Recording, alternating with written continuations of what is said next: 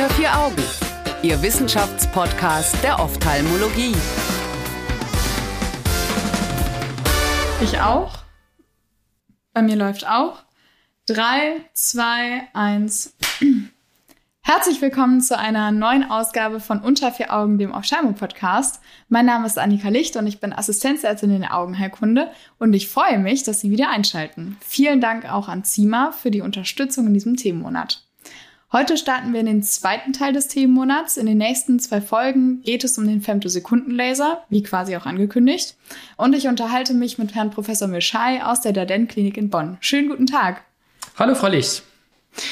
Wichtigste Frage gleich zu Beginn. Was kann ein Femtosekundenlaser? Ja, ein Femtosekundenlaser kann sehr viel. Ähm, wir wissen auf jeden Fall, dass diese Laserart im Prinzip ganz beziehungsweise sehr kurze Lichtpulse sind, deren mhm. Dauer im Femtosekundenbereich liegen. Jetzt fragen Sie, was ist ein Femtosekundenbereich? Das Natürlich. Ist, äh, also eine Femtosekunde ist ein 10 hoch minus 15 Sekunden, also 0,15 mal 0 eine Sekunde. Es ist eine extrem kurze Zeit, die ja. man sich auch kaum vorstellen kann. Und ich würde es vielleicht andersrum äh, beschreiben wollen. In dieser Zeit, also in einer Femtosekunde, kann das Licht 0,3 Mikrometer zurücklegen. Jetzt fragen Sie, mhm. wie viel ist, sind 0,3 Mikrometer? Das sind ein Hundertstel des Durchmessers eines menschlichen Haares. Das heißt. Das ist sehr wenig. Genau. Das heißt, die Dauer eines einzigen Femtosekunden Laserpulses ist eine Femtosekunde, also 10 mhm. hoch 15 minus 15 Sekunden. Und in dieser Zeit kann das Licht, das ist ja das Schnellste, was wir kennen, so eine Strecke zurücklegen, die etwa ein Hundertstel des Durchmessers eines menschlichen Haares ist. Jetzt hat man vielleicht noch eine bessere Vorstellung, wie wenig oder wie kurz eine Femtosekunde ist. Ja, und auch was es sonst tun könnte. Aber da kommen wir schon direkt ins nächste. Ähm, es gibt ja jetzt Hoch- und Niedrigenergie und Hoch- und Niedrigpuls. Vielleicht können Sie uns da einmal eine kurze Orientierung geben, denn Femto scheint ja nicht gleich Femto zu sein. Ja, also vielleicht beschränken wir uns ähm, äh, weil es ja auch eigentlich mein Gebiet ist, in die Anwendung Fem des Femtosekundenlasers in der Augenchirurgie, weil es gibt noch viel mehr, was man mit dem Femtosekundenlaser äh, anstellen kann. Vielleicht ja. doch ein kleiner Schlenker. Also Sie können mit dem Femtosekundenlaser, Sie können Femtosekundenlaser einsetzen als eine Art Pinzette, eine optische Pinzette. Und mhm. mit, mit zwei Femtosekunden Strahllaser können Sie einzelne Zellen anfassen, bewegen, da hineinschneiden. Sie können sogar in, mit Spezialfällen einzelne Moleküle anfassen. Also Was? Ja, das geht. Wer das, macht also wozu? Also gut, okay, wozu ist immer so eine Sache, aber das kommt mir irgendwie sehr verrückt vor. Könnte man ja auch machen. Man könnte ja Endothelzell-Schach spielen. Keine äh, Ahnung. Genau. Oder es, es, gibt ja Forscher, die letztendlich Forschung an den Zellen äh, machen. Und das sind sozusagen die wahren Femtochirurgen, die mhm. sozusagen mit diesen Bereichen in die Zellen hineinschneiden, Sachen hineinbringen, einzelne Kernelemente der Zelle extrahieren. Aber letztendlich kann man, ist es wie eine optische Pinzette. Aber jetzt nochmal wieder den Schlenker zurück zur Augenheilkunde. Stimmt, wir sind ja ein Augenheilkunde-Podcast, wir erinnern uns. Äh, genau. Ähm, in der Augenheilkunde setzen wir den Femtosekundenlaser immer, wenn wir äh, Elemente im Auge schneiden wollen und das extrem präzise. Also im ja. Prinzip ist es wie ein Laserschwert. Der schneidet dort, wo man ihm das sagt und der schneidet präzise und ziemlich genau, weil wir sehr kurze Lichtpulse haben ja. Eigentlich mit einer hohen Energie.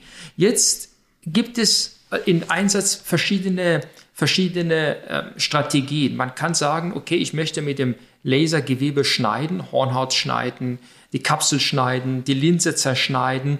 Und ich kann sagen, ich habe so ein... Mit dem Femtosekundenlaser natürlich. Genau, mit, mit dem Femtosekundenlaser habe ich einen Niedrigenergieeinsatz. Was heißt ein Niedrigenergieeinsatz? Heißt, dass ich sehr viele kleine Laserpulse habe mit wenig Energie, die ich nebeneinander ja. lege in mhm. Mikrojoule-Bereich und damit schneide ich das Gewebe und man weiß, wenn man halt viele kleine Laserpulse hat mit kleiner Energie, dass dieser Schnitt etwas genauer wird. Oder man sagt, naja, ich mache einen Hochenergielaser, ich habe weniger Laserpulse, dafür sind sie umso energiereicher. Und das ist mhm. sozusagen das Hochenergiekonzept was es eigentlich anfangs in der Augenheilkunde eingesetzt wurde. Und die neueren Geräte, fast alle neueren Geräte, äh, nutzen eigentlich einen äh, Niedrigenergieansatz. Aber mir wäre es wichtig, einfach zu erläutern, was ist der Unterschied? Es ist beides Femtosekundenlaser, ja. beides ja. ultra äh, genau, beides ultra schnell. Äh, was ist da nochmal der Unterschied? Also der Unterschied ist nicht in der äh, viel weniger in der Länge dieses Laserpulses, sondern in der Repetitionsrate, also wie häufig kommt mhm.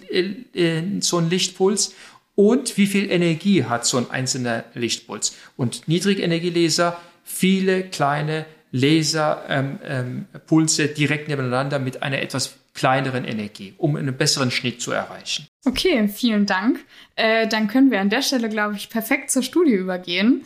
Wir sprechen über eine Studie, die von Huang Yin Lin und Kollegen durchgeführt wurde und 2021 erschienen ist. Es geht hierbei um die Outcomes, also die Ergebnisse zwischen den verschiedenen Femtosekunden ähm, Lasern in der Kataraktchirurgie. Vielleicht können Sie da einmal reingehen, was genau die gemacht haben und welche Parameter die sich angeschaut haben. Ja, also diese, ähm, äh, diese Studie berichtet über ähm, 200 Fälle.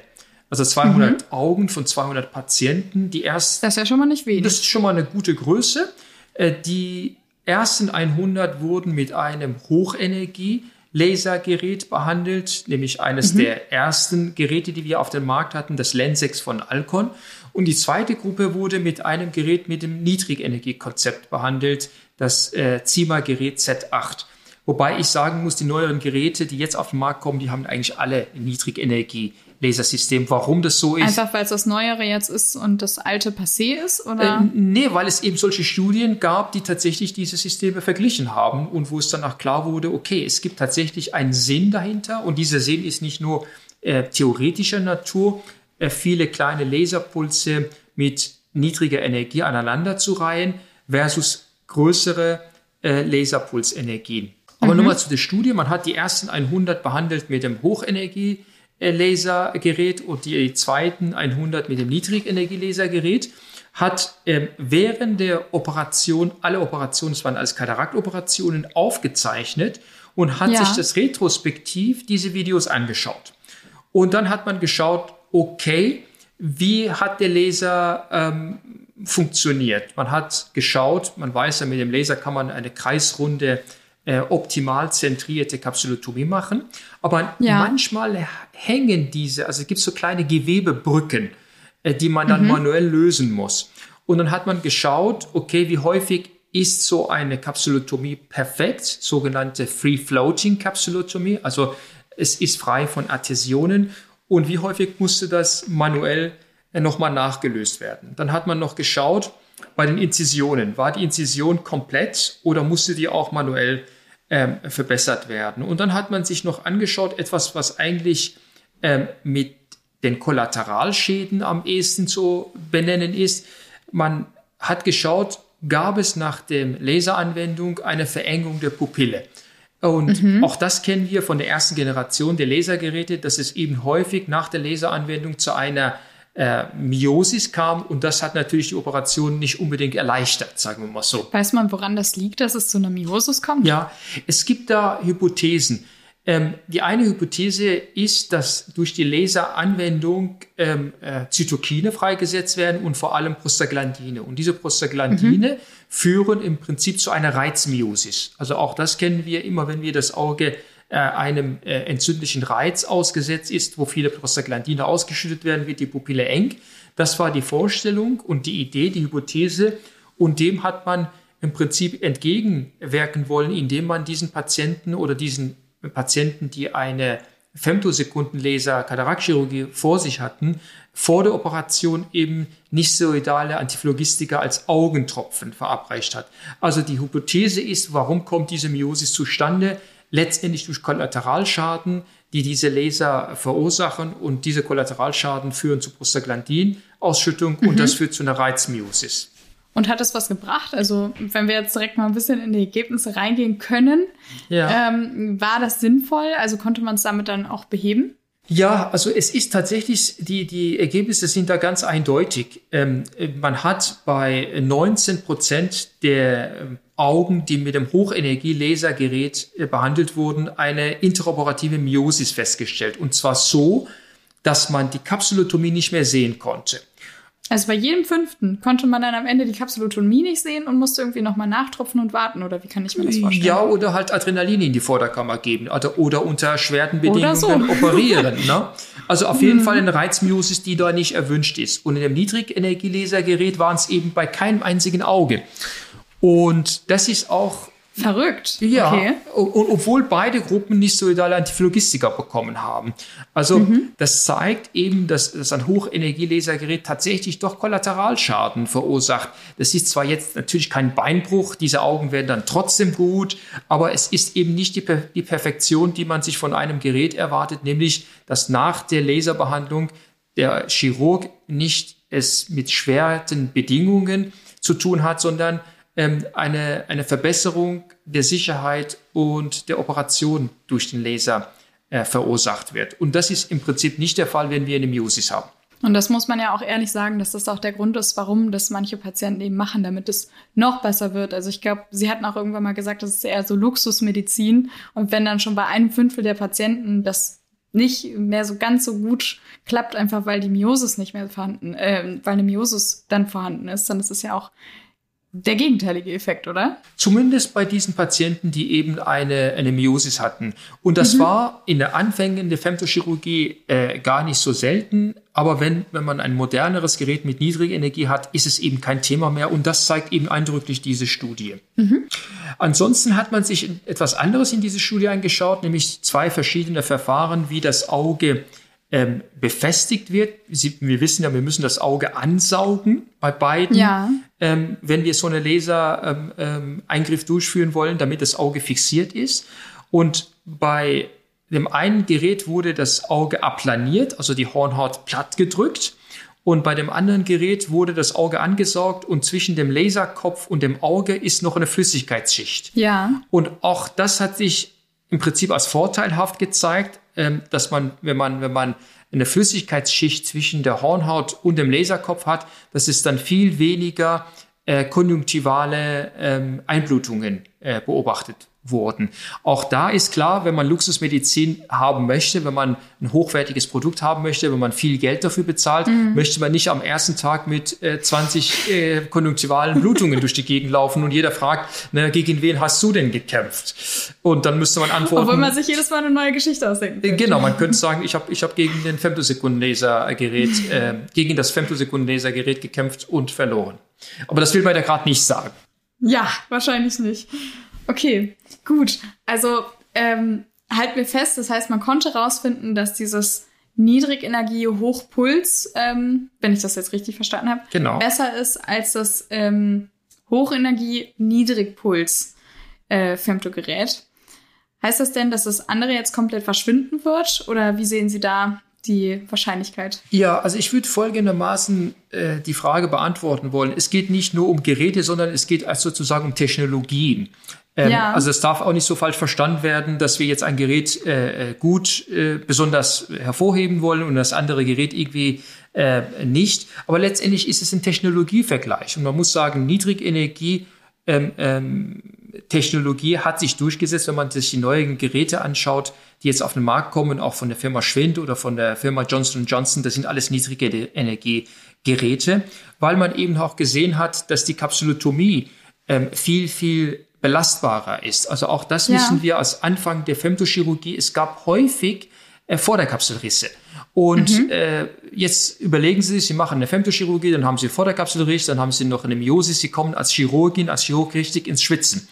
Äh, Nimmt man, aber und diese Studie hat es eben gezeigt, nimmt man nämlich ein, ein neueres Gerät mit einer Niedrigenergie ähm, Technologie, dann ist es eben so, dass die Kapsulotomie komplett ist und man kann diese Kapsulotomie auch belasten. Also wenn man seitlich daran zieht, dann reißt sie nicht sofort ein. Und das Ja. ist ja auch gut nachvollziehbar. Je glatter die Ränder einer Kapsulotomie sind, umso belastbarer ist diese Kapsulotomie gegenüber Scherkräfte. Und ich denke, das versteht sich auch von alleine. Um Ihre Frage zu beantworten, wird die Hochenergie, Lasertechnologie aus der Augenheilkunde verschwinden? Ähm, meine Prognose ist ja. Äh, sie wird zwar nicht von heute auf morgen verschwinden, die Geräte stehen ja weltweit rum und werden ja auch angewandt, aber die ich waren denk- ja auch teuer. äh, die haben ja auch ein, eine Stange Geld gekostet. Ähm, also werden sie benutzt, aber letztendlich, wer ein neueres Gerät kauft oder wenn eine Firma ein neues Gerät entwickelt, ist meine persönliche Prognose, ist die Technologie, die eben überlegen ist, ist tatsächlich diese Idee mit kleinen, mit, mit, mhm. mit vielen, ähm, vielen Laserpulsen mit einer kleinen Energie. Jetzt muss ich mich wirklich konzentrieren, um das auch richtig zu sagen. ich musste mich ja gerade auch so zusammenreißen. Ich war die ganze Zeit so, oh nein, hoffentlich sage ich es jetzt nicht falsch. Aber vielen Dank, das ist doch schon mal eine, äh, eine sehr gute Aussage, auch um aus dieser ersten Femto-Folge rauszugehen. Vielen Dank für Ihre Zeit, Herr Professor Mischai. Sehr gern geschehen. Das war es nämlich schon wieder von uns. Liebe ZuhörerInnen, wenn Sie nächste Woche wieder reinschalten wollen, geht es nochmal um den Femtosekunden-Laser. Schön, dass Sie dabei waren. Auch vielen Dank an Sima für die Unterstützung in dieser Woche und in diesem Themenmonat. Wenn Sie unseren Podcast bewerten wollen oder Kommentare dazu dalassen wollen, können Sie die gerne auf unserer Homepage oder auch bei Spotify hinterlassen. Ich wünsche Ihnen bis nächste Woche eine schöne Zeit. Tschüss! Unter vier Augen. Eine Produktion der CareCom GmbH unter der Leitung von Prof. Dr. Alireza Mirshahi und Tobias Kesting.